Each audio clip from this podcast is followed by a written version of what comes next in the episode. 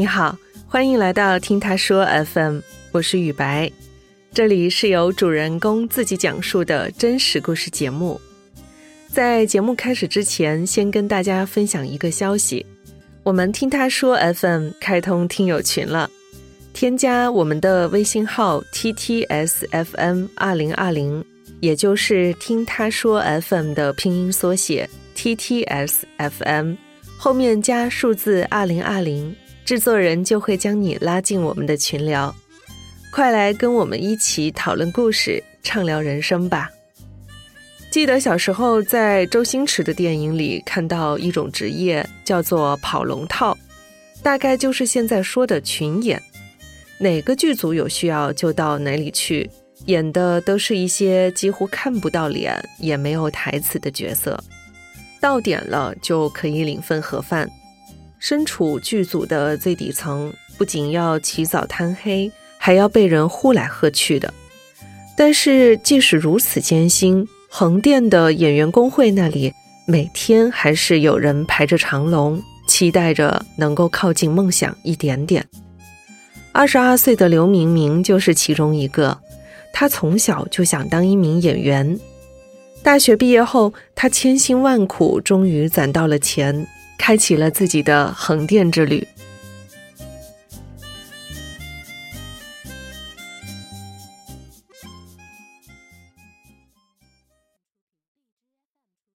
我是刘明明，今年二十二岁，九九年出生的。目前呢，在浙江的象山从事跟组演员的工作。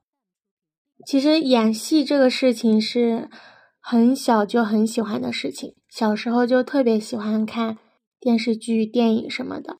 跟朋友玩游戏的时候，会把床单披在身上，说自己是个仙女啊、公主啊什么的。后面到了要选专业的时候，不敢跟父母说，自己呢又有点自卑，所以选了服装设计这个专业。但是演戏这个想法是一直在心里的。后面呢，看了尔冬升导演的电影《我是路人甲》，我就知道原来有横店这个地方，想着这个地方说不定就可以实现我的这个小梦想。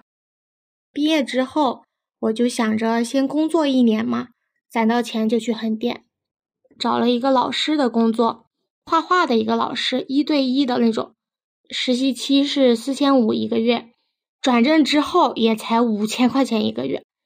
我给自己定了一个在吃方面每天只花十块钱的规定，想着说瘦一点的话去横店发展可能会更好一点，不是西红柿炒鸡蛋就是黄瓜炒鸡蛋，买一根玉米当做午饭，有段时间真的过得特别特别省。后面呢，我觉得钱攒够了，可以过完年去横店了，但是那个时候突然疫情爆发了，就。可烦了，就感觉有很多困难在阻挡着我。我想着说，哎，要不再等三个月，六月份的时候再去横店吧。但是在五月份的时候，我就遇到了一件事情，我从来都没有想到这件事情会发生在我的身上。那天是在工作，有人给我打电话，我就一接，说我是不是有个快递丢了？我好像是有一个快递，好久都没有收到了，我就跟他说好像是丢了，客服就跟我说要给我进行理赔，让我加他的 QQ，我就加了 QQ，让我把那个订单给他发过去，看一下是多少钱。我就跟他说，要不下班了我再打给你，所以我就先去坐地铁嘛。但是在地铁上的时候，他又给我打过来了，他说你这个东西是三十几块钱，我这边可以给你赔一百多块钱。我那个时候，我完全没有想到这只是个套路，我就完全的信了他。我还想着说，哎，一百多块钱呢，还挺好的。我还这么想着。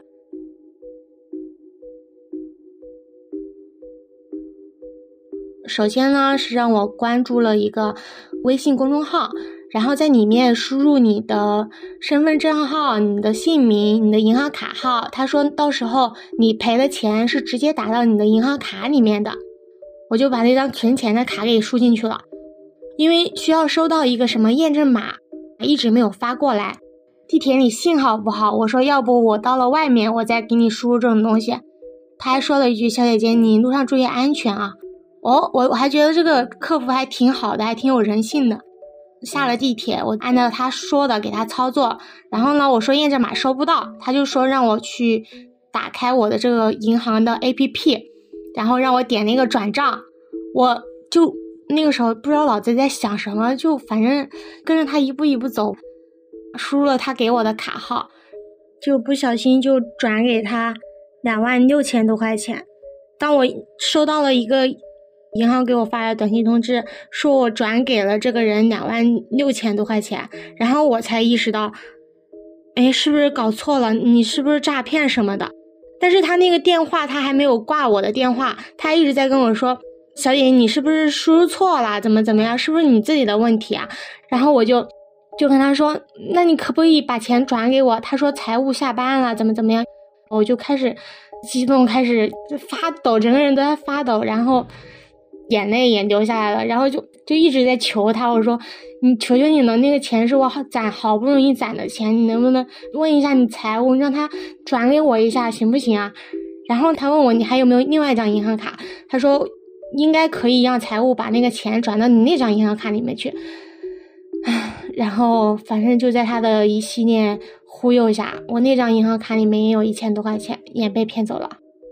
后面呢，还被他骗的，在一个 A P P 上贷款了一千块钱，整个人就思考不了任何问题了，我就一直在哭，最后被骗了两万八。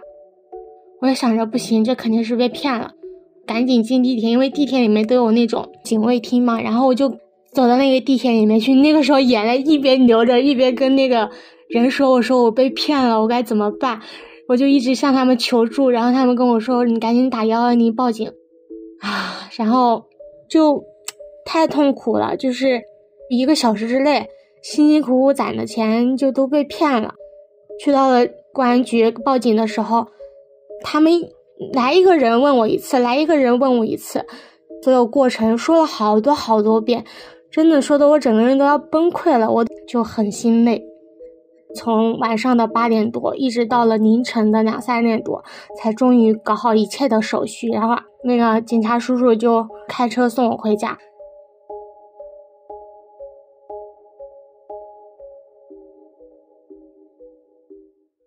到了家之后，我就不知道该怎么办，就整个人都是麻木的，哭了很久很久，不敢跟父母说。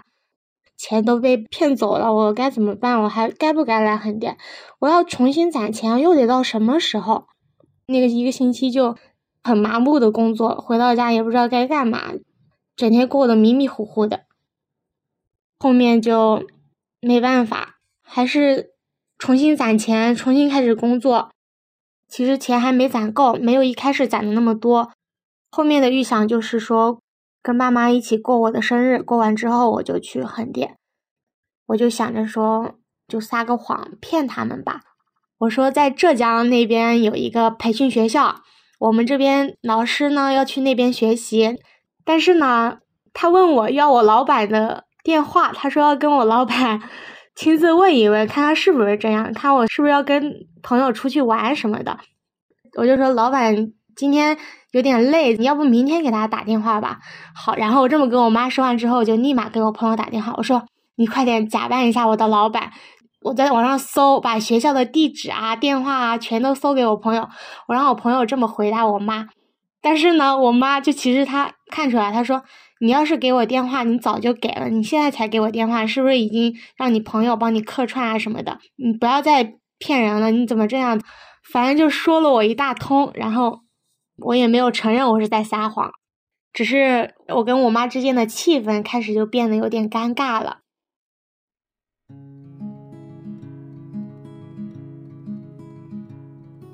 直到晚上的时候，我跟我妈躺在一起，她开始问我，她说：“你为什么撒谎啊？”其实我那个时候很紧张，然后我就有点想哭，我就很小声的我跟她说：“我不是想出去玩。”我想去横店当群演，然后我妈开始不知道该说什么了。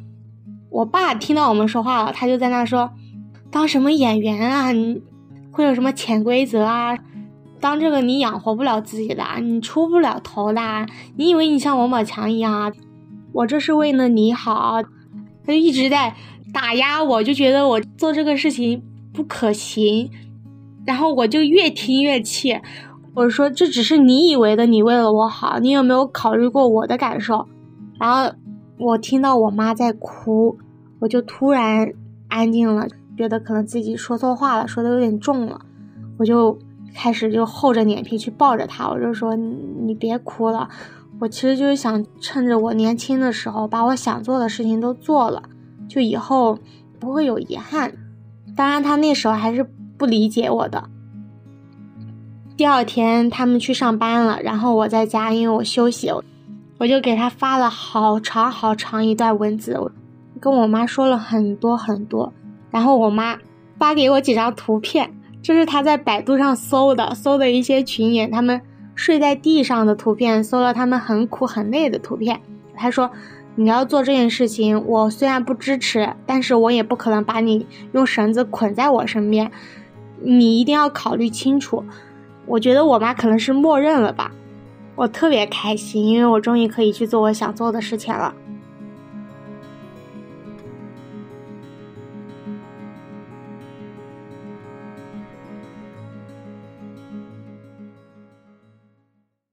在二零二零年的十月十七号，我就自己一个人买了一张从深圳到义乌的飞机票。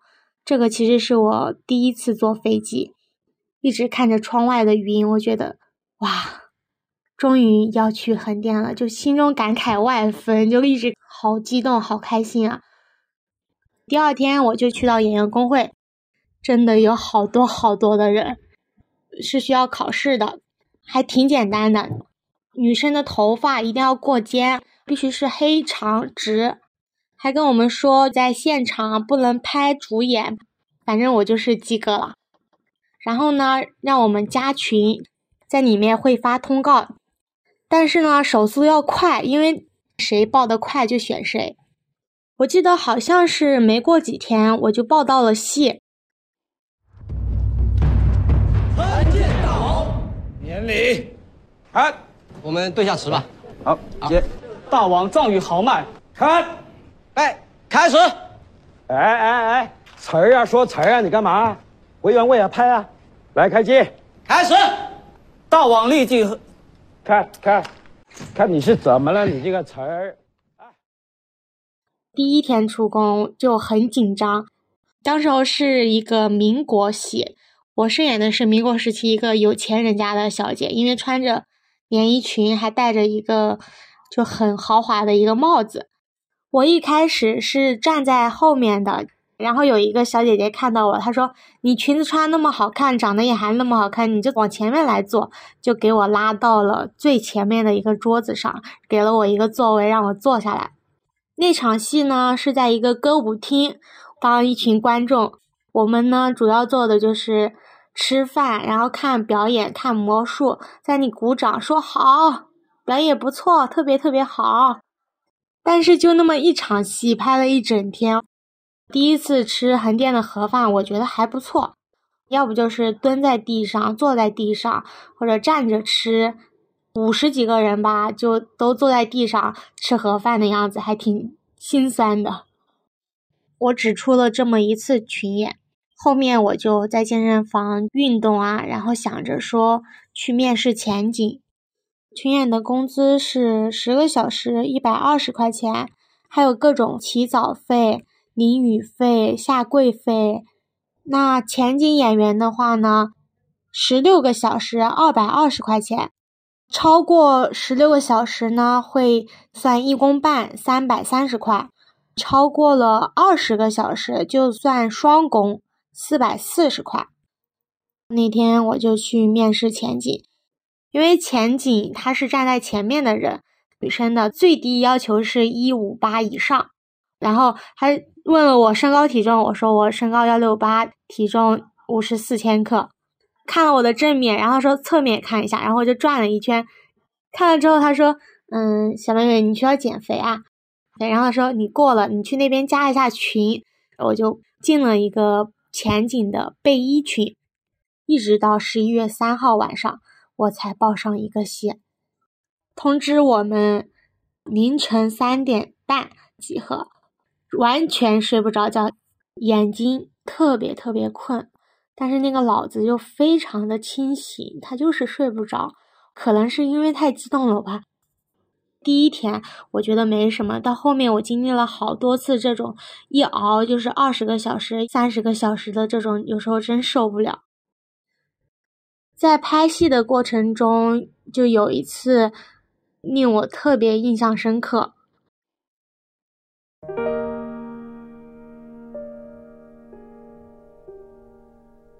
那天是一个冬天拍夏天的戏。然后我演的是一个民国时期的学生，就是一件蓝色的上衣加一条黑色的百褶裙，然后它那个袖子呢又是个七分袖，必须要把保暖衣的袖子撸上去。一整个上午，我的手就冻出了冻疮，而且那天到了下午的时候下大雪，真的又冷又累又困的，喊休息了也不让我们回休息区，让我们坐在现场。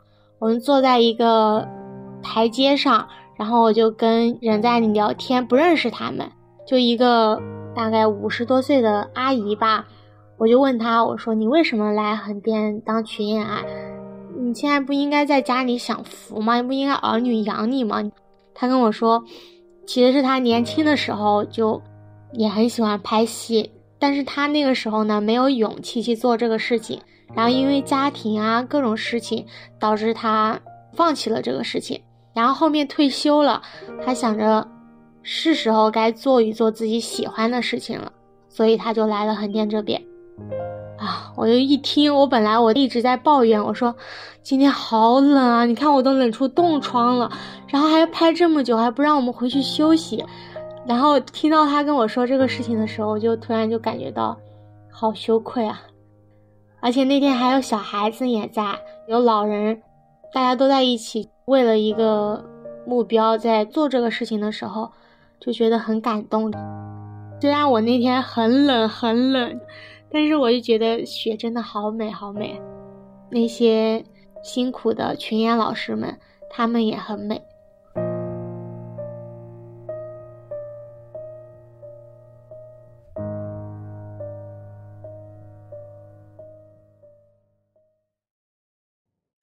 在横店呢，见到明星是常有的事情。记得特别深刻，就是那个时候在拍电视剧《风起洛阳》，是王一博、还有黄轩、宋茜他们主演的。然后呢，我看到黄轩，因为我知道他演技特别好，那天就非常近，就相隔了两米左右的距离吧，我就看黄轩在那演戏，哇！演的特别特别好，就是我那个眼泪啊，就被他感触到了，就自然而然的就流出来了。就他演戏，他的感染力非常的强，就可以把他的情绪带到你的身上来。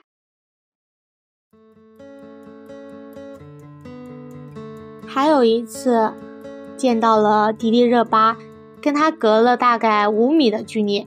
脸真的特别特别的小，我感觉跟我手差不多大，眼睛可大了，可好看了。然后他有一场戏，他是要摔在地上，本来地上有个垫子给他垫着，就不让他摔太疼嘛。但是 他一摔，那个垫子就被他往前推走了，所以他就要求说把那个垫子拿走吧，自己往地上摔，就是滚了好多好多次都不用替身，我觉得还挺惊艳的。还有一次，我演的是一个育龄师，然后我中了一种毒，任嘉伦呢跟另外一个人要给我们喂解药，我就是被选中要拍特写的那个人，导演呢就要求我就是要演那种特别特别冷，在地上翻滚，就是很难受很难受的情绪。任嘉伦跟他另外一个演员来为我们吃解药，那个解药呢。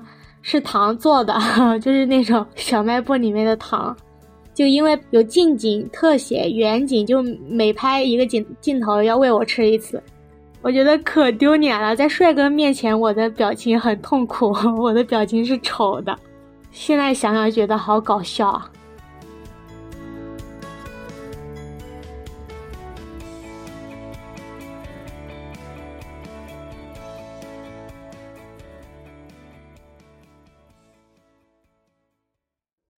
在横店还有一些人，他们其实是没有那么正常的一些人。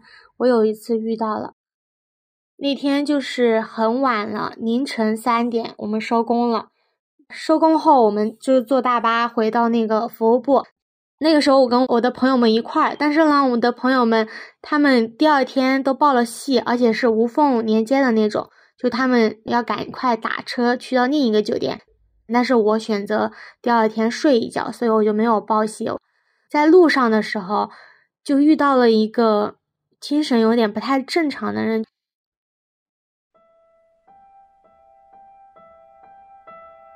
就他，他拦着你的去路，就一直跟我说。嗯，你加他一个微信，他给你拉个群，让你去见导演，给你戏拍，怎么怎么样？但我那个时候很累又很困，就是没有多大的力气说话，我只想回家睡觉，我就没有理他，我就绕过他身边走。但是他呢，就就是一直跟着我，就他要要来碰我，要来抓我，要跟我说什么。啊，我给你介绍导演啊，你还想不想拍戏了？你难道想一直做群演吗？然后他一直很气愤的在跟我说这种事情，然后说不用了，不用了，没事的，我没关系，我不用，我就一直拒绝他，但他一直不听，啊，我那个眼泪一下就流出来了，我很有点怕，我就赶紧又转回去找我的那个朋友们，我的朋友们他们正在打车，我就说有一个神经病一直跟着我，我怎么办？我说我怕，然后我朋友就。就我朋友也特别敢，就是他当场就跟那个男的就对骂，他说你神经病啊，你为什么跟着他？怎么怎么样，就很凶的他们在对骂。但是我又担心，万一我朋友激到他了，会对我朋友做出一些不好的事情，我就捂着我朋友的嘴赶快走。我说别跟他说了，别跟他说了，算了算了，别骂了啊。后面我朋友就送我回了他家，因为我一个人实在是不敢回去。这件事情之后我就。之后每一次走路我都特别当心，如果有一些不正常的人，我就赶紧跑。关于什么横店啊、潜规则啊什么的，其实这种事情都是看自己的。我有朋友，他交了一个男性朋友，是一个副导演吧，然后说给他推戏，约他出去吃饭。我朋友去了，去了之后有点动手动脚的，然后我朋友当场就跟他翻脸，然后就走了。所以说就是。只要拒绝了，就没有潜规则这种事情了。但是也会有一些人成为了副导演的女朋友，然后他就有戏有角色了，这种事情也是会发生的事情。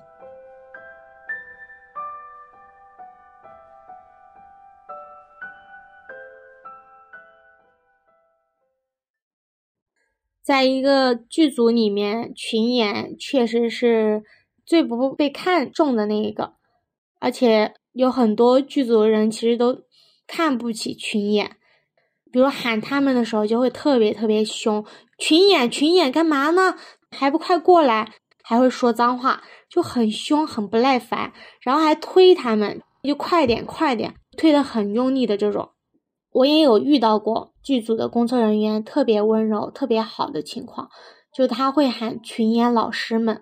群演老师们，你们来来这里。群演老师们，啊，你们坐下，我给你们弄一下头发，就特别尊重。但是这些人真的是少之又少，我至今才遇到三个这样的人。在横店当演员的话，早起熬夜这个是最基本的事情。还有剧组的服装不是每一次都是新的，也他也不会给你洗，就。可能会有狐臭味，那他们的鞋子就会有脚臭。我记得有一次是冬天，然后发给我的那个服装是有狐臭味的，我去找服装换，老师不给换。大家的衣服其实基本上都有点狐臭味，但是我那一件特别特别重的狐臭味，就是我一拿到准备穿的时候。好大的味，我也很怕自己会染到那种狐臭，我又没办法，我去厕所洗，因为没有带洗衣液，我就用当时我带的一个免洗手液去洗我那件衣服，洗到那个味道没有了，很湿，但是呢要拍我又不能等它干，而且是冬天，根本就干不了，我就只能直接穿身上，那一天整个就湿哒哒的，黏黏糊糊的，虽然不舒服，但是我觉得比狐臭好太多了。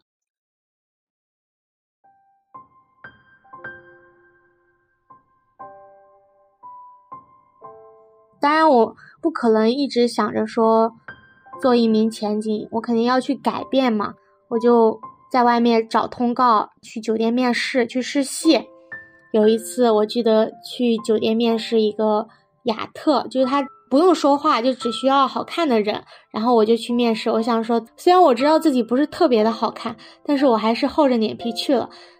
嗯，但是我进去那个酒店，好像就十秒钟不到，我就被拒绝了。我就刚进去，我说：“老师你好，我是来面试的。”好，下一秒他说：“啊，不好意思，您不合适。”然后就出去了，非常之快。被拒绝的次数多了，你就会开始。怀疑自己，就是哎呀，是不是不适合这一行？长得又不好看，演技又不好，有时候普通话也说不标准，就开始难过。后面我想了想，难道我要一直做前景吗？有的人说前景是站在前面的人，群演是站在后面的人，背景。但是呢，特约的话，它是有特写，它有台词，它有戏份在的，所以如果。去面试特约的话，我就能演戏了，我就可以再往上走一步。后面就想清楚了啊，去考特约吧。然后我就非常幸运的就过了特约。进了特约的时候，非常非常开心，就感觉自己演技得到了一点点认可，就开始有一点自信了，就开始报各种特约的通告。但是呢。至今还没有报上过一次。群里有一百多个人，然后呢，他们又有很多是专业院校毕业的人，长得也很好看，确实人家演技比我好太多了。在家里一个多星期没有戏之后，我就很慌，开始报跟组，我想着说练练演技什么的。演戏就对我来说是我想做的事情，希望就在还年轻的时候把自己想做的事情都做了。当我老了的时候，我也不会后悔，就自己年轻的时候没有来试过，我会非常非常庆幸自己有这么一段经历。